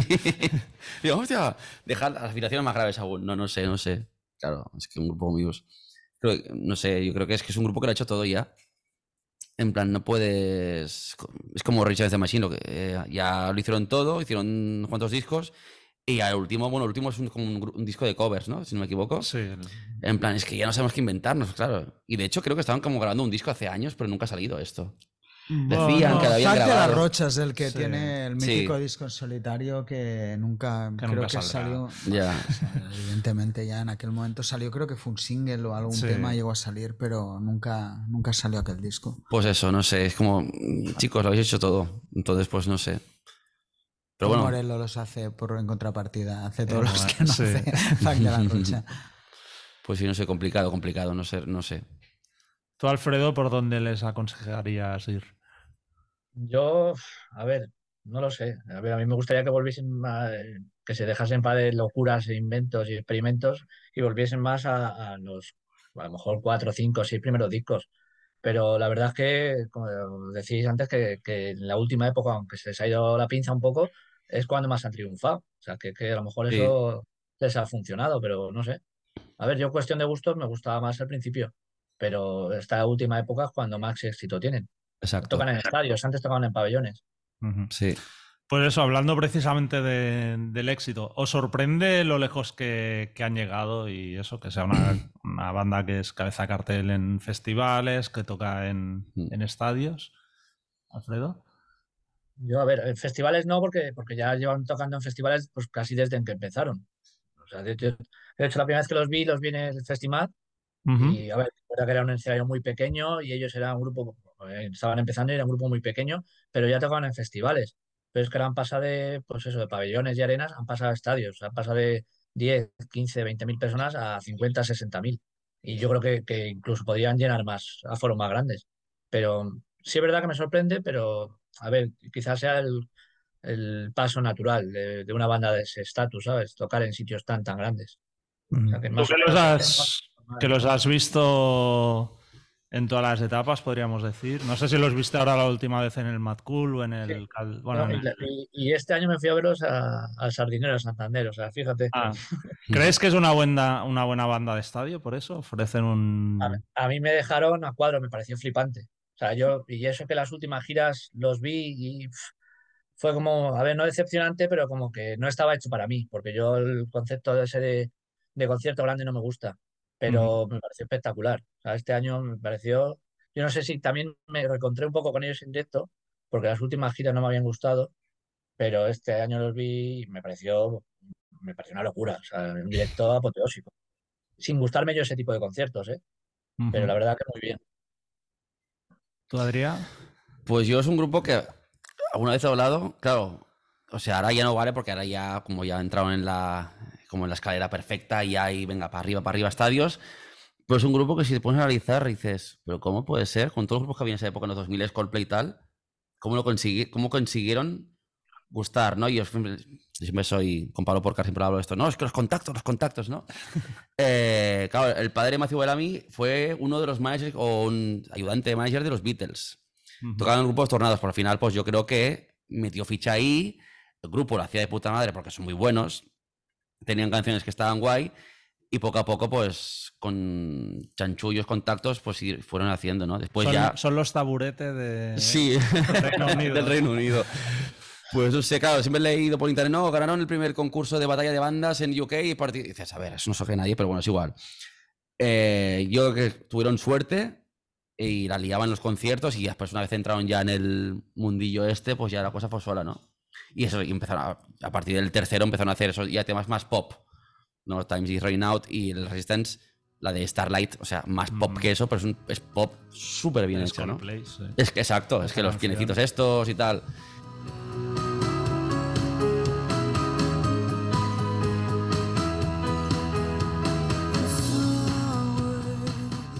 Que siempre yo creo que han querido ser como. Les, da mucha, les debe dar mucha rabia que Coldplay sean. Son mucho más famosos que ellos, ¿no? Pero hubo un momento que estaban como ahí, ahí, había la, la batalla, ¿no? De Muse. Coldplay, claro, pues Coldplay es Coldplay, Muse es Muse, ¿no? Muse tira- Hostia, pero, pero Coldplay comparado con ellos son, son horribles. O sea, Col- Coldplay peor, dices. Joder. Sí, sí, a ver, lo que hace- Yo nunca he sido. O sea, yo no, yo no he escuchado ningún disco entero de Coldplay, ¿eh? Pero yo digo cuando, empe- cuando empezaron, pero Coldplay ya fueron ya a buscar la pela, ¿no? A, a- Sí, sí, sí, claro, claro.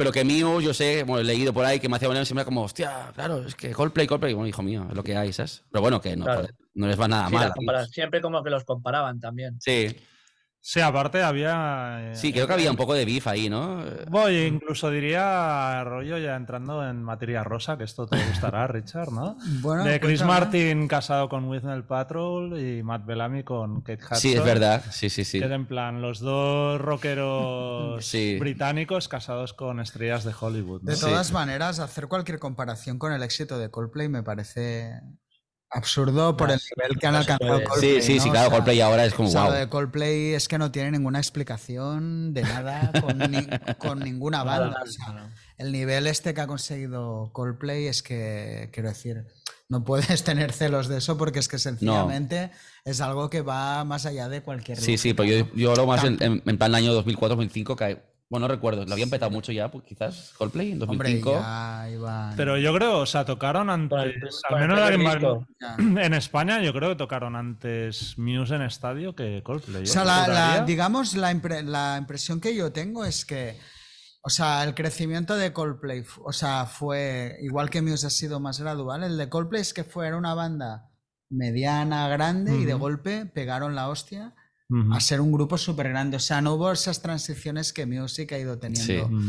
Pero bueno, no sé, yo opinando de esto, a mí me sorprende que Muse hayan sido Sí. tan grandes, ¿eh? O sea, quiero decir que no es un estilo de música, ni es... O sea, es verdad que hacen shows muy chulos, que no he visto, pero por lo que... Pero bueno, no sé si me explico, ¿no? Que por lo que he visto y tal, pero no es una banda realmente que tenga un frontman súper carismático como, yo que sé, es Chris. Martin, por decirte algo, ¿no? Que tampoco. Ostras, pues yo- Tampoco, pero-. No, pero sí que lo tiene cara a ese público, ¿no? Del buen rollismo, del mensaje como muy de...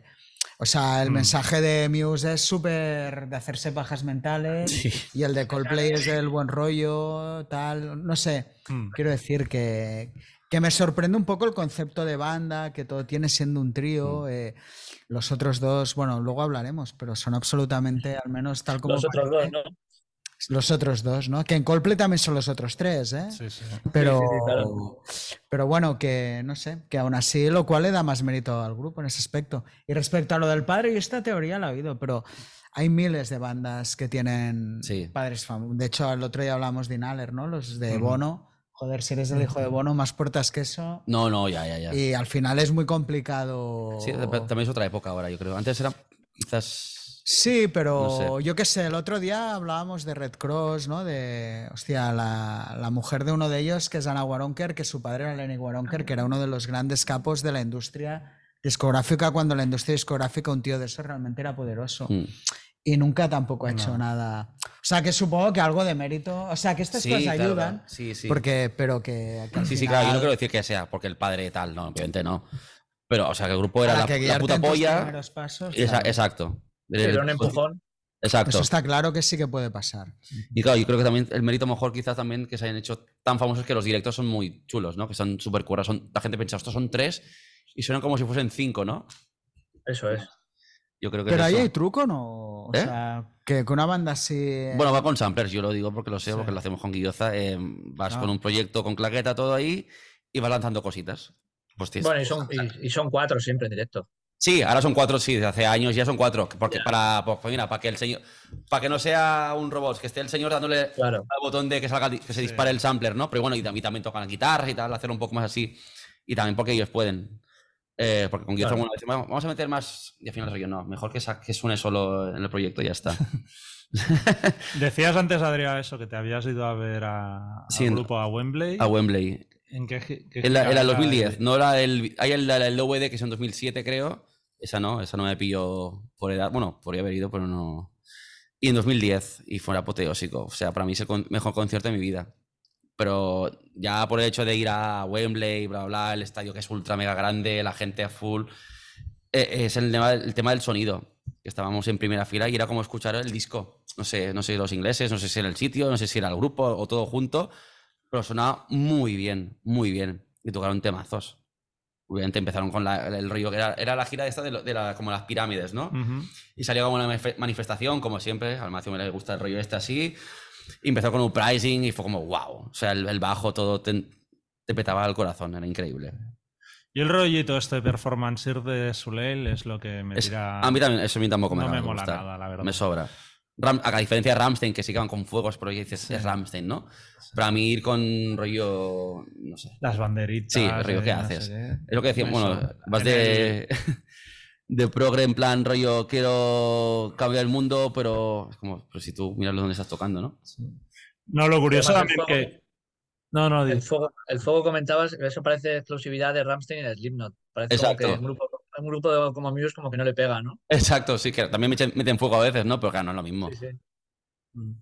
No, que creo que lo comentamos en el podcast de, de Ghost, que, que dice referencia a Muse, eso de cuando vinieron, que decía ahora Adrián, me recordaba antes que fue en 2013, lo de- la Sí, el- del Estadio el Olímpico sí. en, en Barcelona, que bueno, metieron gente, pero no estaba No, ya, ya. soldado ni mucho menos.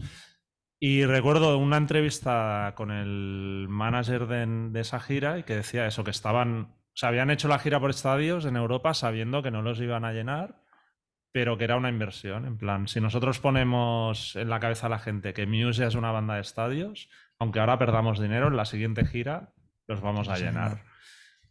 Que creo que lo saqué en el día de Ghost porque es un poco la mentalidad esa de vamos a posicionar el grupo ya como un grupo Sí. grande, aunque todavía no lo sea.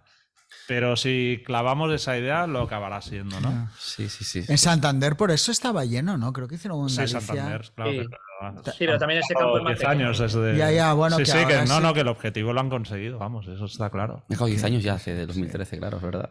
claro, Qué fuerte. sí, sí, sí, Bueno, Pasa ya- muy tiempo el rabo. Y ya que hemos abierto el melón, que esto me interesa mucho, o sea, bueno, el tema de la formación, ¿no? De, obviamente, Matt Bellany es, o da la impresión desde Sí. fuera ser todo.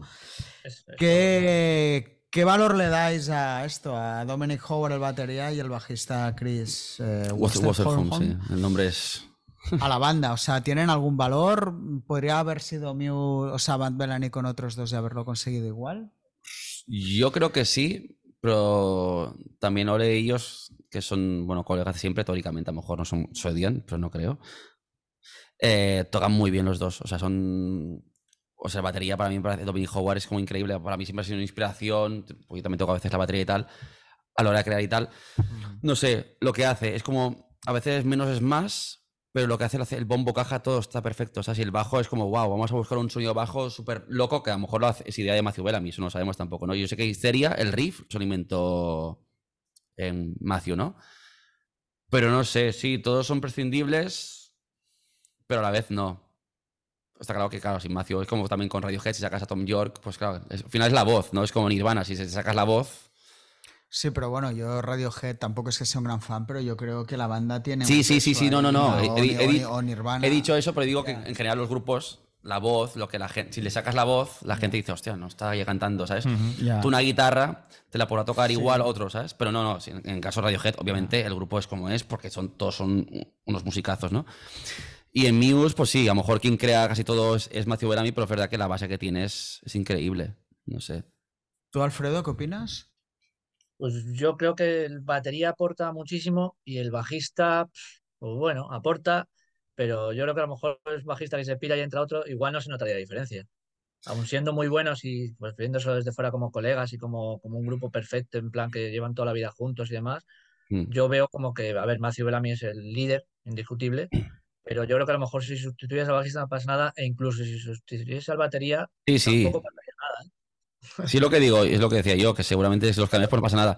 Pero bueno, también. Sí, yo es lo verdad que el batería es muy bueno. Sí, a lo mejor ahora ahora ahí no se nota tanto, pero yo, yo tú ves vídeos del, de hace eso, de hace 20 años o más. Hostia, el el Chris, co- como toca el bajo, lo- la- las- los mamporros que le pega con esos dedos. Hay un vídeo, el típico vídeo de Absolution, que el tío moviendo la cabeza de, de aquí a abajo hasta, la- hasta la rodilla y tocando el riff de histeria y dices, ole tú. No sé, es como una performance muy guapa, ¿no? Y el batería metiendo unas hostias a la batería que te cagas, ¿no? No sé. Creo que son. Yo los, que yo los veo muy involucrados, los veo como muy piña, o sea, Sí. un grupo como muy sólido, pero Exacto. no sé. Si faltase alguno, igual tampoco pasaba nada. No, no, sí, seguro, claro. A veces también en estas cosas los equilibrios que no se ven son muy importantes, ¿eh? Mm. Claro. Que haya Sí, dos claro, a lo tíos mejor de modo que también acepten su papel mega secundario, pero que, que entiendan que están ahí para eso, ¿no? Sí. Que enseguida puede haber uno. Aparte, los tríos son muy peligrosos porque Mm. enseguida el balance se puede romper rápidamente, ¿no? Entonces, no sé, ¿eh? un poco lo que al final que un grupo esté en los mismos tres. Normalmente Sí. suele haber fricciones, suelen pasar cosas, ¿no? Y desde ahí a veces el mérito está más que en cómo tocan, en cómo aportan al, al equilibrio de la banda, ¿no? O- Mm, esto no sé. Pues tocar son unos tíos que tocan muy bien y en directo los tíos lo hacen fenomenal Mm. sí. y eso se nota. Sí, yo no sé si Matt Bellamy él solo, si hubiera tampoco. Porque es que qui- quizá la, la sensación que tengo es que Muse han ido a peor cuanto más Bellamy ha acaparado, ha tenido todo el poder, ¿no? Sí. Que es Cuando evidente ahora tienen más que. protagonismo. Sí, que es como. No sé. Sí, igual pero- lo que decía el empacho, para mí el empacho mental un poco lo tiene él, Sí. ¿no? Pues mira, también en el disco del Second Loco pusieron a, a unas canciones que las había hecho el, baj- el bajista y son canciones que bueno, han pasado un poco ahí. Ya. Save Me, Liquid. Sí, sí, sí. No sé. No sé, am- también a lo mejor han sido gracias a ellos, le han dicho, oye, relájate, coge- lo cogen, lo, lo ponen, lo hacen que toque un poco de pisa tierra, ¿no? A lo mejor hubiese sido mucho más loco todo. De hecho, el EP que sacó Matthew Bellamy en pandemia o pandemia fue. Pero usted qué hace, ¿sabes? Que Sí. se le ha ido la, ha olla, ¿sabes? Sí, sí. No sé. Son un grupo curioso. El bajista, eso, tiene seis hijos. Sí, eso es verdad, es verdad. dices- Seis hijos. ¿no? Sí, la gente hacía broma al rollo. Sí, sí, sí, en plan, Seis la gente, hijos ya hace tiempo ya. la gente Eh, decía, no, va a, di- a- a hijo por disco. sí. Ahora ya ha parado, creo, ¿no? Pero Que ya te da una idea de, de cómo es ya no sé. muchas cosas. No sé si será de locos o no. no, no creo. Sí que es muy hooligan del fútbol también, algún vídeo he visto. Pero bueno, que es, es realmente curioso. Aparte es que lo estuvo joven. O sea, Sí, que no sí, sí, sí, sí. creo que en Original Symmetry tenía ya hijos ya o algo así. Sí, sí. Pero bueno, un, un grupo desde luego Curioso. curioso, incluso a nivel personal, ¿no?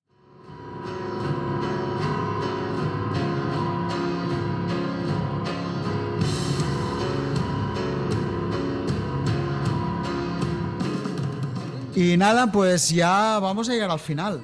Eh, que sería la pregunta final, valga la redundancia. ¿Fue Absolution el último gran disco de Muse? No. Adrián.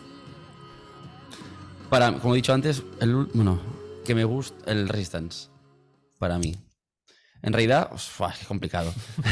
Estoy pensando. Como disco, disco, como pack de discos casi perfectos, eh, va a estar Black Holes. Porque el Resistance ya tienes cosas un poco más raras, ¿no? Yo creo que estaría hasta ahí, está el Black Holes. Y repito, Resistance y, Second Law me encantan. Pero me encantan algunas canciones. Ya, pero discos enteros de pe a pa, ese, hasta el Resistance. ¿Tú, Alfredo? Ahí está Black Holes, perdón.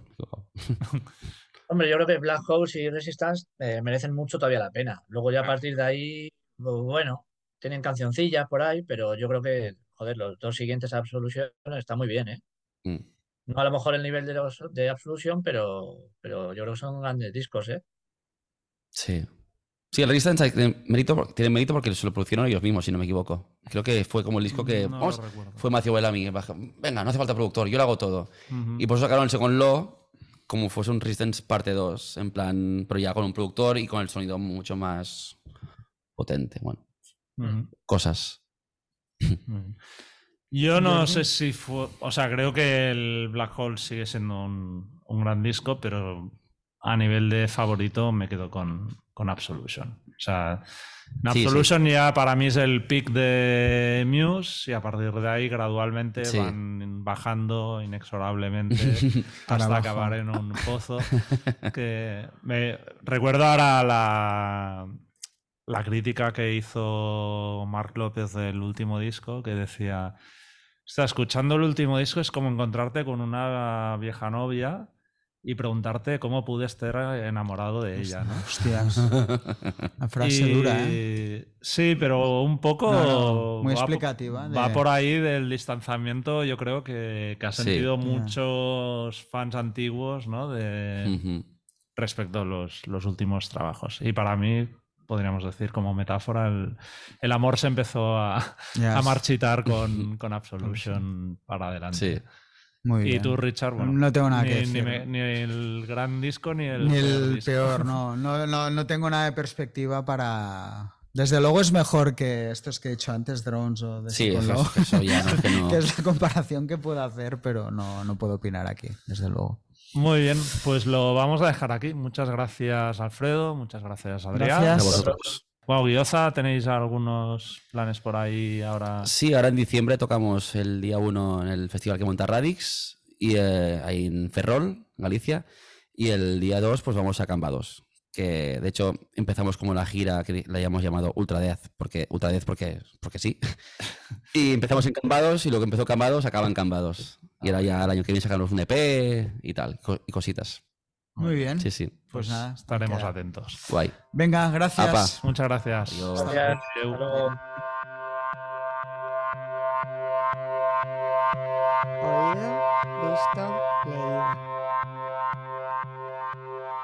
Pues vamos con las recomendaciones de Oído Visto Leído. Pues en oído voy a hablar de un disco que se ha reeditado esta semana, que es del año 80, eh, que además lo tengo muy fresco. Bueno, el disco se llama Eslava de Blue Angel, voy a empezar. Y la cantante del grupo era grabar un álbum, era Cindy Lauper. O sea, fue la banda que tuvo antes de, De lanzarse en de solitario. lanzarse en solitario. Eh, está fresca la cosa porque, bueno, aparte, como ahora hemos podido ver el documental hace poco, y, y es un disco del cual, bueno, lo descubrí tarde, que te, había tenido una banda, una banda anterior, y me gusta mucho más. Es un disco como ahí entre el pop y el rockabilly, muy curioso. Y temazos. Yo no tengo ni idea, ¿eh? o sea, no lo he escuchado en mi vida. Pues eso. está súper bien. Yo lo dije, hostia, esto suena interesante, ¿no? Realmente es que esto también se ve luego en el docu, es que ella es una gran cantante. A veces el problema que tienen todos estos grandes artistas pop de los 80, que es como si no tuvieran valores de ellos de cantar bien o de ser buenos músicos o lo que sea, y ella desde luego lo es. Y el disco es que realmente está muy bien. Me imagino que como tantos otros discos de, de todas las épocas, si no han tenido éxito, que en el olvido aquí la diferencia es que la- ella tuvo éxito, ¿no? Pero, pero este, esta semana se reedita en CD, curiosamente. Y lo recomiendo mucho, realmente es un disco muy chulo. de canciones, seas fan o no de Cindy Lauper. eh, ¿El ella, disco cómo se llama? eh, se llama Blue Angel, es- sí, sí, Ah, como esto, como la propia banda. Y homónimo, que se dice. y es que lo, lo recomiendo porque es un disco súper chulo, es del año 80.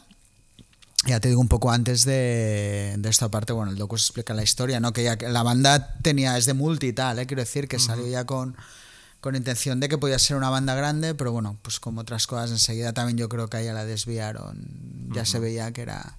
Bueno, está, está curiosa la historia del- de lo que pasa, que supongo que es la historia de mil grupos, pero el disco es que realmente es muy recomendable, así que Blue Angels, Muy bien. Blue Angel, perdón, sin ese. Vale.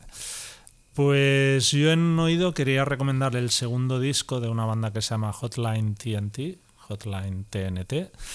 Y el disco se llama Carwheel, lo ha publicado Third Man Records, el sello de, de Jack White, pero musicalmente no tiene nada que ver con, con lo que sería White Stripes o Jack White, sino que tira más hacia el shoegaze mezclado un poco con rock alternativo así de, de los 90, un poco para que la gente se haga una idea, los temas como más melódicos o más pop de, Nothing, pues iría por ahí. He, leído varias críticas que los comparan mucho con Sugar, que yo no lo veo tanto.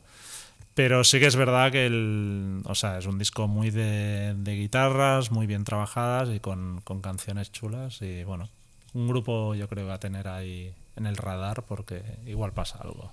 Muy bien.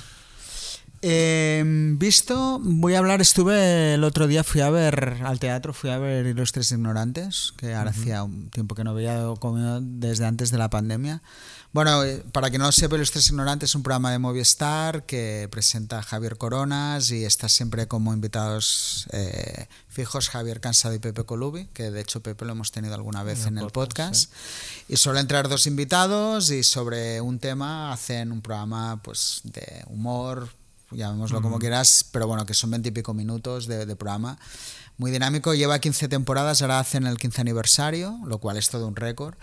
Y bueno, ellos tienen su versión teatro, que es un poco otro concepto, ¿no? Están los tres con un invitado en vez de dos y claro, durante hora y media, ¿no? Y, pero la verdad es que... ¿Y quién era el invitado? Era Xavi, ah, el apellido, el de Vengamonjas, está Esteban, Ah, pues Xavi, vale. Que ahora me, me olvido del, del Xavi apellido. Vengamonjas. Xavi Vengamonjas, sí, sí, y tal, también un poco amigos de esta casa, ¿no? Sobre todo Esteban.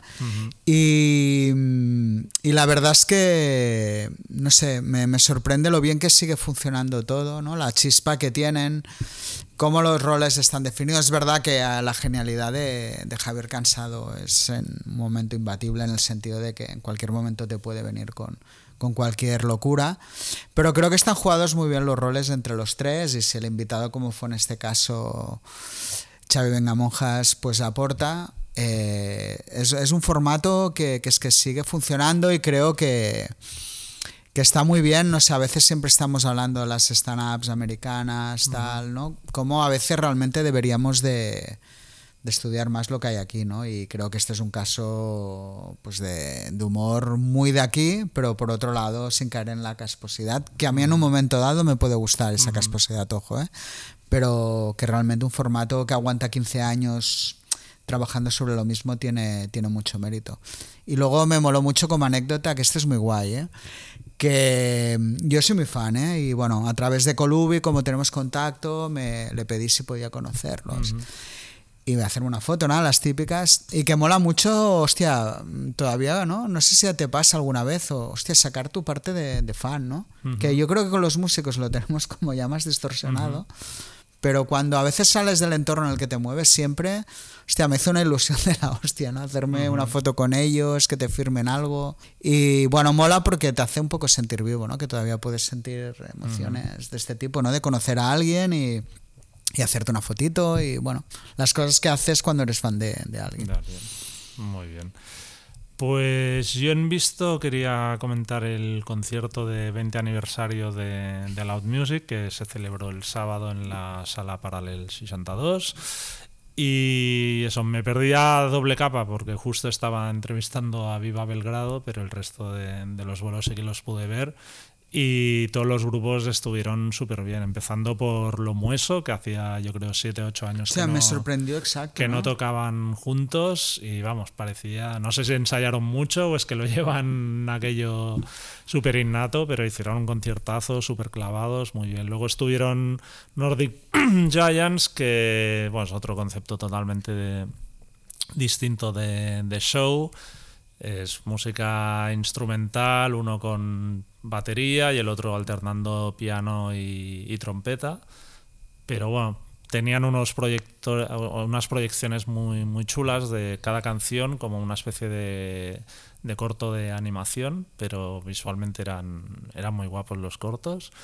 Eh, luego estuvieron eh, Viva Belgrado, que hicieron medio repertorio de, de At the Drive-In, que lo bordaron, o sea, me encantó.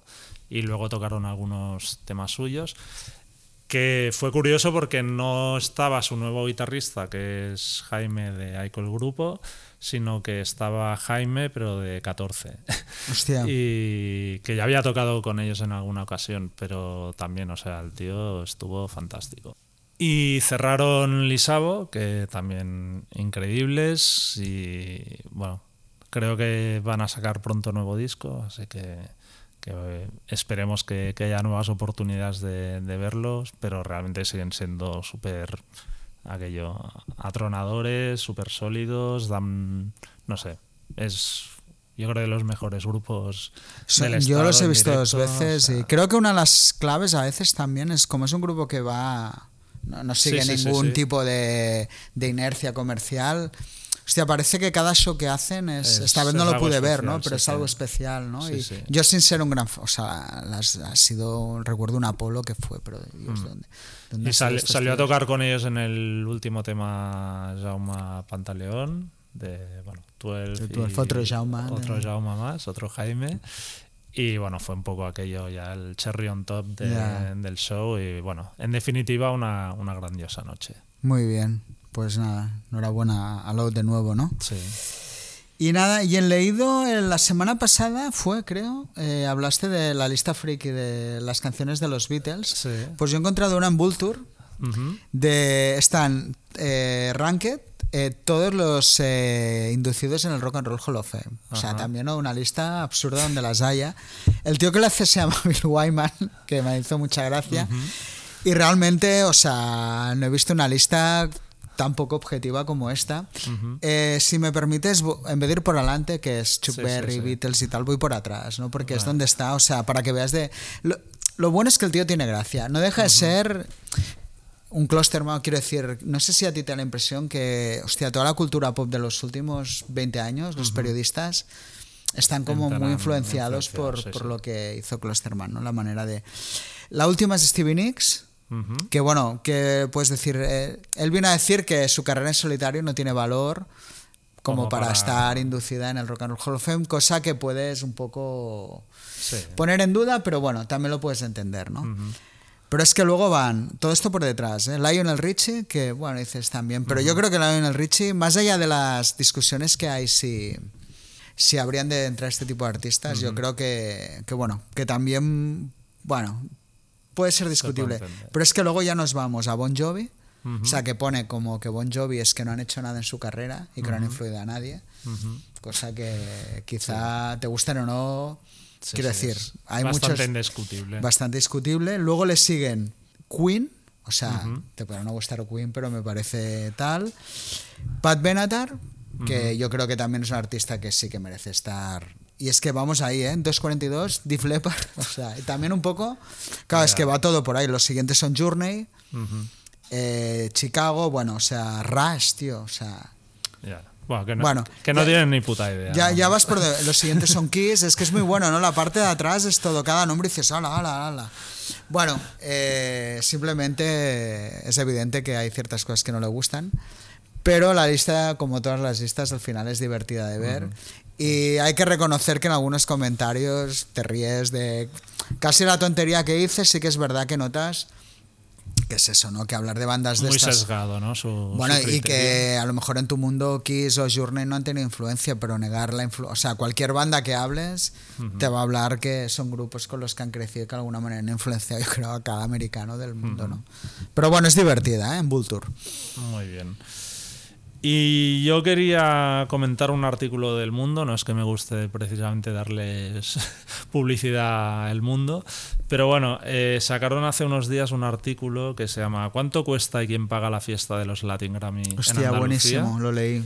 que lo ha escrito Silvia Moreno.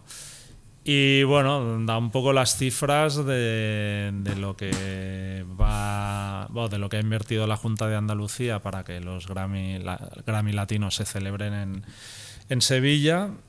Y bueno, el montante es de 22.748.000 euros, que o sea, ya me parece un escándalo. Pues que lo que aluciné, que el 80% se paga a través del Fondo Europeo de Desarrollo Regional. Que sinceramente, realmente, los fondos estos europeos están sirviendo para pagar que los Grammy vengan a. Ya no Bueno, digo a pues Sevilla, sí. eh, porque No, sea no. Sevilla, sino si Cualquier fueran a. París. Me parecería igual la agricultura en Andalucía muriéndose, ¿no? Sí, sí. Y, y de, Y nada, bueno, a ver, según sus cálculos, pues va a haber ahí, va a, ser- va a haber un retorno de 50 millones de euros, o sea que es un, ¿Para quién? un negocio cojonudo, El problema es pero bueno, para grandes es que- cadenas de hoteles, para sí, sí, grandes La verdad es que cuando ves estas cosas, pues, O sea, a mí me parece bien que haya este, que exista esto y nosotros somos los primeros que nos van estas, estas movidas como... Pero deberían de autogestionarse de alguna manera, ¿no? O sea, al final... Sí, o sea, que le no. den 22 millones de euros... No, no, pues que claro, son 22 millones Pero- para esto. Luego todo el rollo de Fórmula 1, todos Bueno, estos claro. eventos que en teoría mueven tanta pasta, pero al final en todos hay pasta pública. Hay pasta pública. Y luego me gustaría, porque yo lo que sí que sé de Grammys me han explicado que hay como un sistema alrededor donde está de fiestas, Ujú. De compañías, de las majors y tal, que me gustaría saber las financiaciones de todo esto.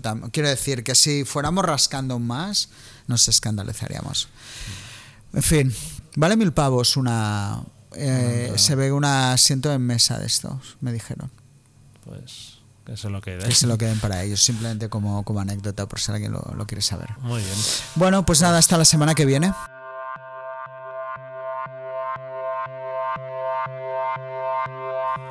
Pues hasta aquí el episodio de hoy. Esperemos que hayáis pasado un buen rato. Si es así, por favor, descargad o suscribiros al podcast de Rockzone en cualquiera de las plataformas donde escuchéis vuestros podcasts habitualmente, Spotify, Apple, Evox, y dejarnos una puntuación o un comentario que por lo visto al algoritmo le mola. Y si os ha gustado, no dudéis en recomendar el podcast a vuestros amigos. Muchas gracias, hasta la semana que viene y hasta entonces podéis seguirnos como siempre en nuestra web rockzonemac.com, así como a través de Facebook, Twitter o Instagram. Nos vemos.